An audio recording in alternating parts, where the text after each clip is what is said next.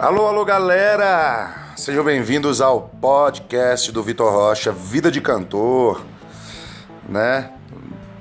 Busquei fazer esse podcast aqui, já que ultimamente eu tô tendo um tempinho aí ocioso, né? Então, nesse podcast aqui a gente vai falar sobre música, carreira na música, mercado da música em geral, como é viver de música, desafios, prazeres e desprazeres dessa profissão ao mesmo tempo amada por uns e odiada por outros, né? Então, sejam bem-vindos. Se você gostou ou gostar do podcast, espalhe aí com os amigos, conhecidos. E vamos falar sobre muita coisa aí também comum a todas as profissões, né? Vou falar da minha sobre uma ótica mais humorada, ao mesmo tempo profissional, ao mesmo tempo é, séria e ao mesmo tempo falar sobre coisas relevantes, irrelevantes, curiosidades e tudo que envolve aí a carreira de um cantor independente, principalmente, né, sem empresário, sem investidor, que é um desbravador, né, na verdade. então sejam bem-vindos ao meu podcast. Esse é o primeiro capítulo dessa saga e é, vou começar falando um pouco sobre mim, né? Eu sou Victor Rocha, pseudônimo de Victor Braga Alvarenga, nascido lá na cidade de Coromandel, Minas Gerais, terra do famoso é, poeta, compositor Goiá, né? Gerson Coutinho da Silva, Gerson Coutinho da Silva, que ele foi autor de algumas músicas aí conhecidas por uns que acham que às vezes o compositor é, é o cantor, o intérprete, mas não. Um exemplo, Saudade de Minha Terra, né? De que me adianta viver na cidade se a felicidade. Nananana. Né, né, né, Tem gente que acha que essa música é do Chitãozinho Chororó, né? Tem gente que acha que é do Milionário Zé Rico, mas não, é desse cara aí, lá dessa cidade, que eu sou nascido, Coromandel, terra do poeta Goiás. E também é uma cidade conhecida pelo clarinetista que é meu tio, irmão da minha avó, Abel Ferreira, né? É, Abel Ferreira foi clarinetista na década lá de 60, 70. Participou de vários programas aí na época da Rede Tupi, TV Tupi, Rio de Janeiro. Já viajou vários continentes aí tocando clarineta. Depois dá um Google aí, Abel Ferreira, Coromandel. Vocês vão conhecer. E aí na minha família Além do Abel Ferreira, tinha meu pai também, que era músico, escritor, compositor. Tem uma tia minha também, Goiás, cantora também, compositora, já gravou CD e tal. O nosso primo também, que é filho do Abel Ferreira, é Leonardo Bruno, regente, já foi regente da Orquestra Sinfônica de São Paulo, já fez vários trabalhos. A Vânia, filha do Abel também, cantora. Então, a família, por parte do meu pai, tem uma veia artística, né? E aí, lá nos meus 10 anos, eu decidi começar a trilhar a, a, a arte da música através do meu pai, né? Meu pai já tocava e cantava ali regionalmente. E através dele eu aprendi o violão, influenciado também por alguns amigos. Tinha alguns vizinhos lá que tocavam guitarra, curtia rock. E aí só que eu nunca gostei de um estilo específico. Sempre ouvi rock, meu pai tinha um grupo de samba e pagode. Gostava de pagode também. Minha mãe já ouvia muito rádio AM, desde que eu me entendo por gente. Então eu já cresci ouvindo ali Estão de Chororó, a época dos anos 90 ali dos amigos, né? Leonardo, Leandro Leonardo, Zezé de Camargo. E aí acabava ouvindo e acabava assim, ouvindo um pouco de tudo, né? Tinha os amigos meus que eram do rock, aí tinha em casa eu ouvia de tudo, que meu pai era da MPB, do samba, é, Jovem Guarda, ele viveu essa fase aí, Roberto Carlos, né, Erasmo, essa turma toda, então eu ouvi, sempre ouvi de tudo. E aí lá nos meus 10 anos comecei a me interessar pelo violão, comecei a aprender com meu pai. Aos 13 anos ele faleceu. Quando eu tinha 13 anos, Lá em 2003 ele veio a falecer. Só que eu tinha um brother, Tiago Davi, esse é o cara, hein? Se estiver ouvindo o podcast aí, um abração. eu assim que meu pai morreu, veio o boom da internet, né? Aí tinha alguns sites de cifra, né? Cifra Clube, tinha o site Cifras, mas o que eu mais usava era o Cifra Clube. E aí eu ia na casa do Thiago, porque ele era um dos poucos amigos meus que tinha computador e que tinha boa vontade também, porque tinta naquela época eu lembro que era caro, folha era caro. E ele de bom coração imprimia várias músicas para mim. Então eu ia lá, ele imprimia as músicas para mim. E aí desde que meu pai morreu, eu meio que até hoje sou data, né? Aí veio o boom do Orkut, o boom do YouTube. E aí de lá pra cá, além das bancas de revista, né? Que eu era piolho de banca de revista. Todo lançamento que tinha de alguma revistinha, estava lá eu comprando os lançamentos, né? Tinha as músicas lá do momento, cifradas, algumas técnicas e tal. Além de estar sempre ali junto dos, da galera da cidade ali que tocava e estava mais num nível mais avançado, tentando beber alguma coisa, né? Beber de alguma fonte. E aí, posteriormente, virei evangélico, comecei a tocar, a cantar na igreja. E aí já veio as influências da, do meio gospel, né? Oficina G3, Toque no Altar, 4x1, Novo Som. E aí eu já pulei do violão para guitarra, né? Curtia muito o som. Curto até hoje, né? O som da Oficina G3. Juninho Afran, o cara da guitarra. E aí enveredei pela guitarra.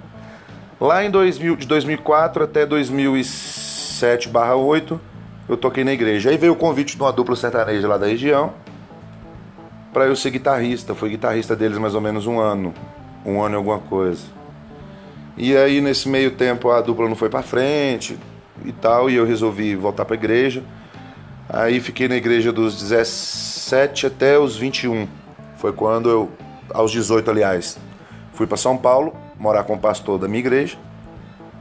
Morei lá dos 18 aos 21, com 21 eu vim para Brasília. E aí cheguei aqui em Brasília com 10 reais no bolso, acreditem se quiser. Saí de casa, né, porque minha cidade lá não tinha tanta oportunidade de trabalho e tal, e eu fui para Paulínia, região de Campinas, trabalhar, né, é, conseguir emprego e tal, nem tanto na música, a música não era meu foco na época.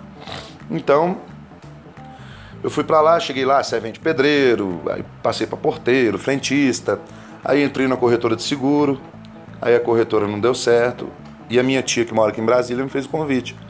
Poxa, Vitor, vem pra cá e tal. Aqui é mais perto de, de Coromandel, você vai poder ver sua mãe, sua família mais vezes e tal e aqui é maior e tal. Aí eu falei, ah, já que aqui não deu em nada mesmo, aqui deu no que tinha que dar, Paulínia, eu vou, São Paulo, eu vou para Brasília. Cheguei em Brasília com 10 reais no bolso e a mala. Só conhecia minha tia. E aí fiz amizade com um cara que morava perto da casa da minha tia, um estúdio. Aí conheci algumas bandas, aí continuei tocando na igreja. Lá, isso de abril de 2011, quando eu cheguei aqui até dezembro mais ou menos. Dezembro de 2011 eu resolvi tentar na música um plano B para ver se conseguia uma grana a mais, porque até então entregando currículo e tal, não tinha surgido nada de emprego. E eu fui e tentei montar uma dupla, a dupla deu certo. E aí já de cara a gente eu consegui um contrato com a Ambev de fazer shows numa van que tinha da Ambev, que era da Brahma, da Antártica. E aí a gente começou, né? Faz um show aqui, faz um show ali um cachê bem simbólico. Na época eu lembro que era 120 para dividir para dois, e tinha lugar que era quase 80 km para fazer o show, ficava mais ou menos na gasolina esse cachê. Mas a gente dividia, era tudo honesto. E aí vem show aqui, vem show ali, e eu como segunda voz, né? E o meu parceiro era, é casado até hoje, mas na época a esposa não curtia muito, tinha alguns lugares que ela não gostava que ele fosse e tal, porque mulher chega e tal, e ela, né? E ela não tira o direito dela, não. Só que eu, solteiro, né? Sem muitas condições em Brasília, recém-chegado, eu precisava trabalhar, então não podia ficar amarrado tanto como ele, que já tinha uma vida, já tinha, né? Um. Onde se escorar. E eu não tinha nada, nada, nada. Pra você ter uma ideia, eu dormia no chão quando eu cheguei em Brasília. E sonhando e tentando um plano B, entregando currículo e nada. Aí, depois de um ano e alguma coisa, eu falei, cheguei nele e falei, ah, acho que vou seguir carreira solo. É, vou E eu sem carro, sem nada, hein? Eu tomei essa decisão e fui ser cantor solo. E aí pega ônibus, carrega som em ônibus e caixa de som e pede carona aqui. E ganha 200 reais e, e paga 80 para ir de táxi e voltar do show, porque não tinha carro. E, e vai vem, vai vem. E aí, na luta diária, as coisas vão se fazendo, né? A gente vai conquistando um trabalho. Na época eu cantava só sertanejo, mas como eu tinha uma base no rock, no samba, MPB, comecei a ouvir outros estilos e incorporar isso no meu repertório. Tanto que hoje eu faço 11 estilos, né? Sertanejo universitário, modão, MPB, pop rock, samba, pagode, axé, forró, shot, funk e reggae. Eu ainda não quero entrar no internacional porque aí já viraria uma, um outro repertório gigantesco e como eu não olho letra e eu não gosto de olhar letra, eu prefiro fazer o que eu faço atualmente e fazer da forma padronizada, profissional, sem olhar letra, sem usar nenhuma bengala tecnológica ou mental ou musical para exercer o trabalho, né? Então foi isso, no resumo do resumo. E aí, conquistando trabalho, cantando aqui na van e fazendo um particular aqui, fazendo um particular ali, trabalhando certinho. E aí já são 10 anos de Brasília. Aqui em Brasília, é, graças a Deus, eu tenho uma, uma cartela boa de clientes particulares. Eu não faço bar. Depois que a Wanda Ambev terminou, acabou o projeto Curte Som, eu fiquei só nos particulares, né? E hoje, graças a Deus, já toquei dentro da Câmara dos Deputados, faço evento para Procuradoria, Congresso, Senado, é, já fiz evento para o SBT, para Record, Hospital da Criança, Ciro Libanês, Hospital Sara, setor de clubes todinho de Brasília eu já toquei. Nossa, se for falar aqui, quantos, quantos órgãos públicos eu faço hoje evento e o pessoal me procura, procura meu trabalho. Tem que ser um podcast de uma hora e meia. Mas, graças a Deus, a música abriu muitas portas para mim. E só até hoje só abriu portas, né? Porque até então só conhecia minha tia e só tinha 10 reais. Então, o trabalho, quando ele é bem feito, e você acredita nele e vai para cima, as coisas acontecem. Lógico, lógico que fazendo ele independente, sem conhecer ninguém, as coisas demoram um tempo, né? Tem alguns artistas que já têm alguns contatos, ou de familiares, ou a pessoa já nasce no lugar e tal, já tem alguns contatos mais é, de, de, um nível mais alto. Mas para quem chegou aqui há 9, 10 anos atrás, sem conhecer ninguém, com 10 reais no bolso, graças a Deus, o meu trabalho gerou frutos, né? E graças às indicações também de pessoas que confiam no meu trabalho e indicam para outras, né? Então isso é muito bom, é muito gratificante, é muito realizador, né? Então o resumo do resumo é isso. Hoje é... estou em Brasília fazendo os meus shows, as minhas apresentações. A música, ela é isso aí. Ela, ao mesmo tempo que ela, ela te, te recompensa, ao mesmo tempo ela é ingrata, porque tem algumas coisas que ela não te garante, ela te proporciona, mas ela não te garante que vai te proporcionar por longo tempo, né? Porque a música é meio cíclica, né? Você não fica por cima sempre, ao mesmo tempo você não fica por baixo sempre. Então, assim como várias outras profissões, principalmente no meio artístico, né? Você não fica em cima sempre. Mas enquanto você estiver em cima, em cima que eu quero dizer é o seguinte, sendo procurado sempre, fazendo show sempre, sendo lembrado sempre pelos contratantes, né? Você tem que aproveitar, porque nada é para sempre, né? Tudo quem um dia está em cima vai estar tá por baixo, quem um dia está embaixo vai estar tá por cima. Mas se você não tiver por cima, pelo menos tenta estar tá no meio, né?